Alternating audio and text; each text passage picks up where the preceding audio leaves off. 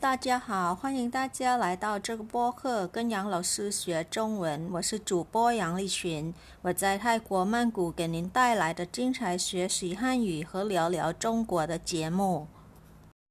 Hello everyone, welcome you all to Study Chinese with Teacher Yang podcast. I'm your host Yang Li Xun. This is a podcast about Chinese lesson and chit chat China, coming to you from Bangkok, the capital city of Thailand the land of smile.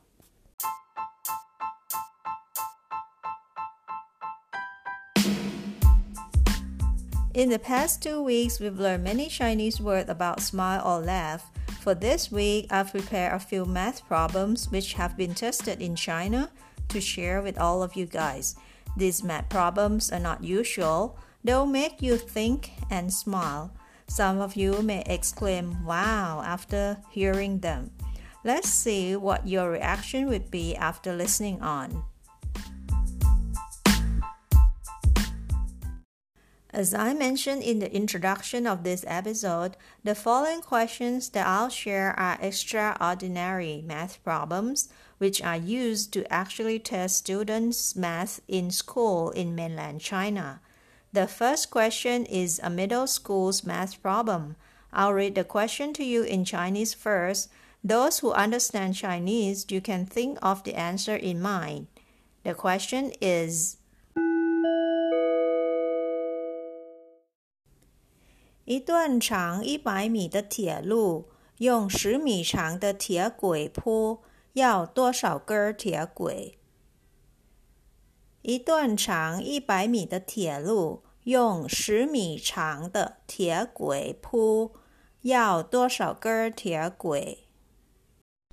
This question says a section of railway is 100 meter long. To use 10 meter long railway track to pave this section of railway, how many tracks do you need altogether? Can you think of the answer? I'll repeat the question one more time. A section of railway is 100 meter long. To use 10 meter long railway track to pave this section of railway, how many tracks do you need altogether? I'll give you a minute to think of the answer.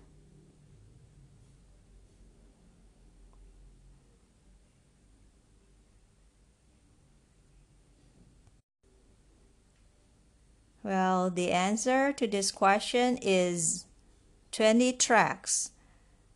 How you come up with that? You have to um, divide 100 by 10 and multiply by 2 because the rails need to be laid on both sides. So this question doesn't only test the student's mathematic ability, but also the general knowledge about railway tracks, right? So the students um, not only have to be good at mathematics, they have to be um, knowledgeable about other things as well for these math questions.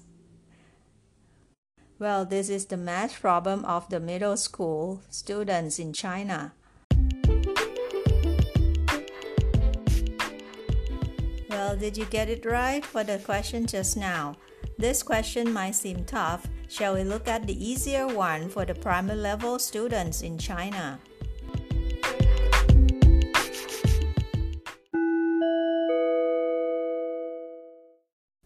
教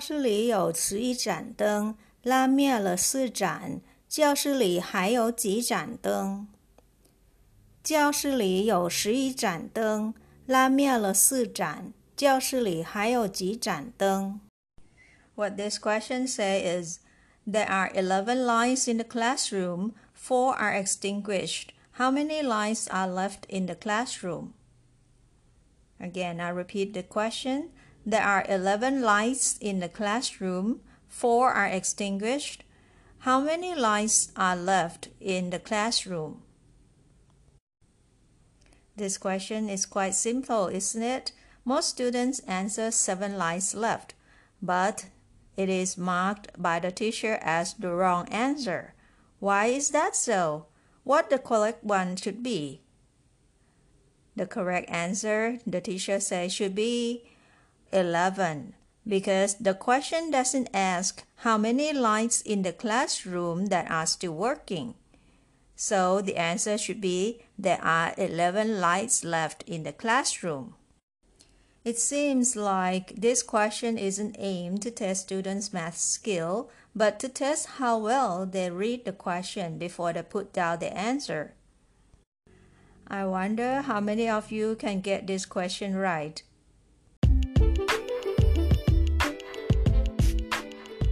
Those are the two extraordinary math problems of middle school and primary school kids in China. I have one more to share. Just think along for fun.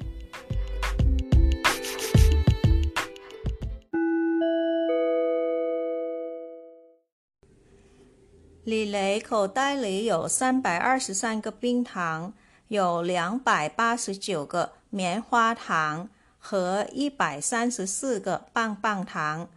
今天李雷吃了两百八十九个冰糖，一百二十四个棉花糖。和九十八个棒棒糖。请问现在李雷有什么？李雷口袋里有三百二十三个冰糖，有两百八十九个棉花糖和一百三十四个棒棒糖。今天李雷吃了两百八十九个冰糖，一百二十四个棉花糖和九十八个棒棒糖。请问？现在李雷有什么？This problem says Li Lei has 323 candies, 289 marshmallows, and 134 lollipops in his bag. Today, Li Lei ate up 289 candies, 124 marshmallows, and 98 lollipops. Question is, what does Li Lei have now? Well, this is simply a minus questions. So 323 candies minus what he ate up, 289 candies. So he has 34 candies left.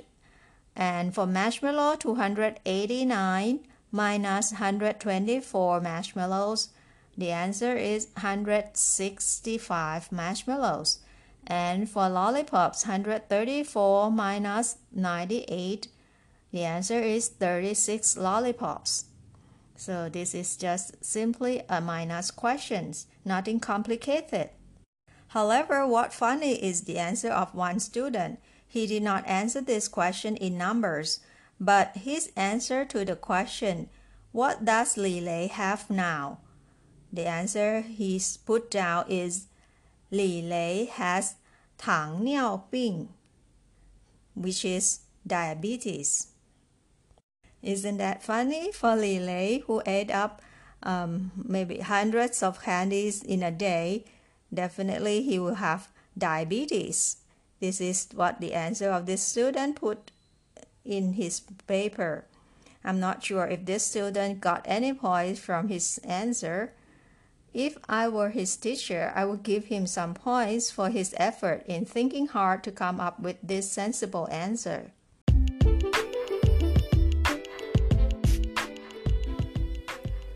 How are you feeling after listening to those math problems above? Did you enjoy it? If not, I have one more to share. This is an unanswerable math problem which is used to test fifth graders of a primary school in southwest China. Let's see if you can come up with an answer.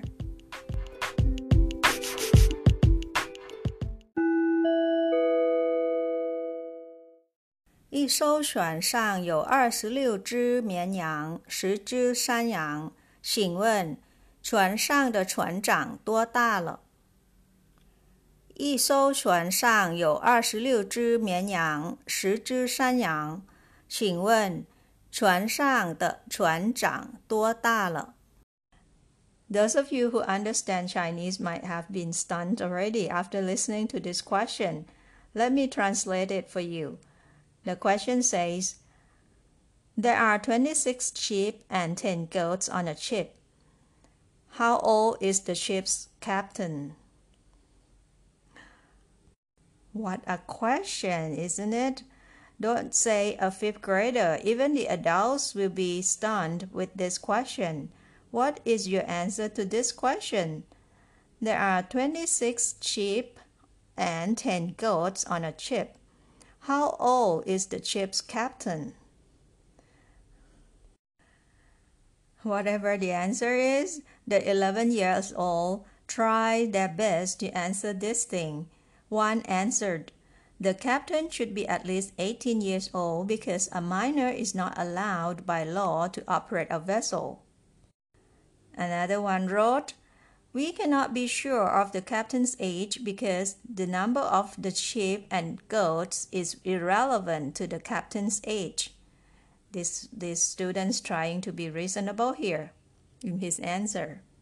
But the third kid just added the number of uh, sheep and goats up together and answer. The captain is 36 years old because the captain wants the total number of sheep and goats to be his age. Hmm. Well, for some simply just gave up, and some answered, I don't know, I couldn't come up with the answer. Well, I prefer the comment of a Weibo's user. Weibo is a social media in China. This Weibo's user said, the total weight of 26 sheep and 10 goats is 7,700 kilograms, based on the average weight of each animal. In China, if you are driving a ship that has more than 5,000 kilograms of cargo, you need to have possessed a boat license for five years. The, the minimum age for getting a boat's license is 23, so he should be at least 28 years old. Well, I guess this person might be in this field. However, what about the fifth graders? How would they be able to answer this problem? The District Department of Education came up to explain the reason. They said the exam was designed to test students' critical awareness, capability to ask questions, and their ability to think independently of mathematical problems. I think education in China has been changing slowly. The government is trying to promote critical thinking, thinking out of the box more, and even the edu- and even to educate young generation on the knowledge of space. I can't wait to see what kind of adults today's Chinese kids would grow up to be in the future. This is very interesting indeed.